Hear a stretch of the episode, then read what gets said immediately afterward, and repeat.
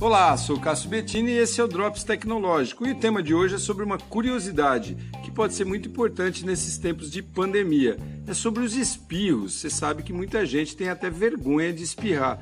Ainda mais agora nesse tempo de pandemia, se você chegar numa rodinha e espirrar, sabe que vai ser expelido dali rapidamente, né? Pois é, mas olha só as curiosidades a respeito de um simples espirro. Primeiro que a velocidade dele pode chegar até 160 km por hora. E isso pode impulsionar uma grande quantidade ali, uma chuva de micro-organismos pelos ares, né? Podendo transmitir junto com eles várias doenças contagiosas, como a gripe e o Covid, por exemplo. Outra coisa, você já reparou que fecha os olhos quando espirra? Pois é, tenta ficar de olho aberto para você ver como é difícil. Mas existe uma explicação científica para isso. É o seguinte, é uma proteção. Os olhos se fecham justamente por motivo daquelas bactérias que saem, que estão sendo expelidas pelo espirro.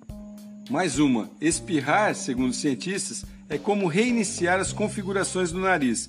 O estudo descobriu que as células ciliadas da mucosa nasal são reconfiguradas quando espirramos reativando todo o ambiente interno do nosso nariz. Olha que bacana isso.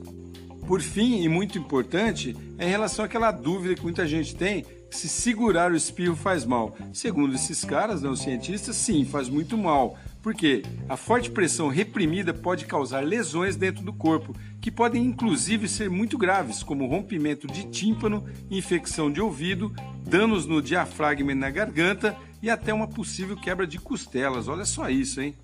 Sendo assim, né, se você estiver sozinho, espirre à vontade, com fé mesmo. E se estiver numa rodinha, dá uma retirada estratégica ali, ou se não der tempo, coloque alguma coisa na frente da boca para obstruir aquela chuva de bactéria que vai cair nos seus amigos com certeza. Bacana, né? É só prestar atenção aí e não deixar de espirrar. Sou Cássio Bettini compartilhando temas sobre tecnologia, inovação e comportamento. Até a próxima.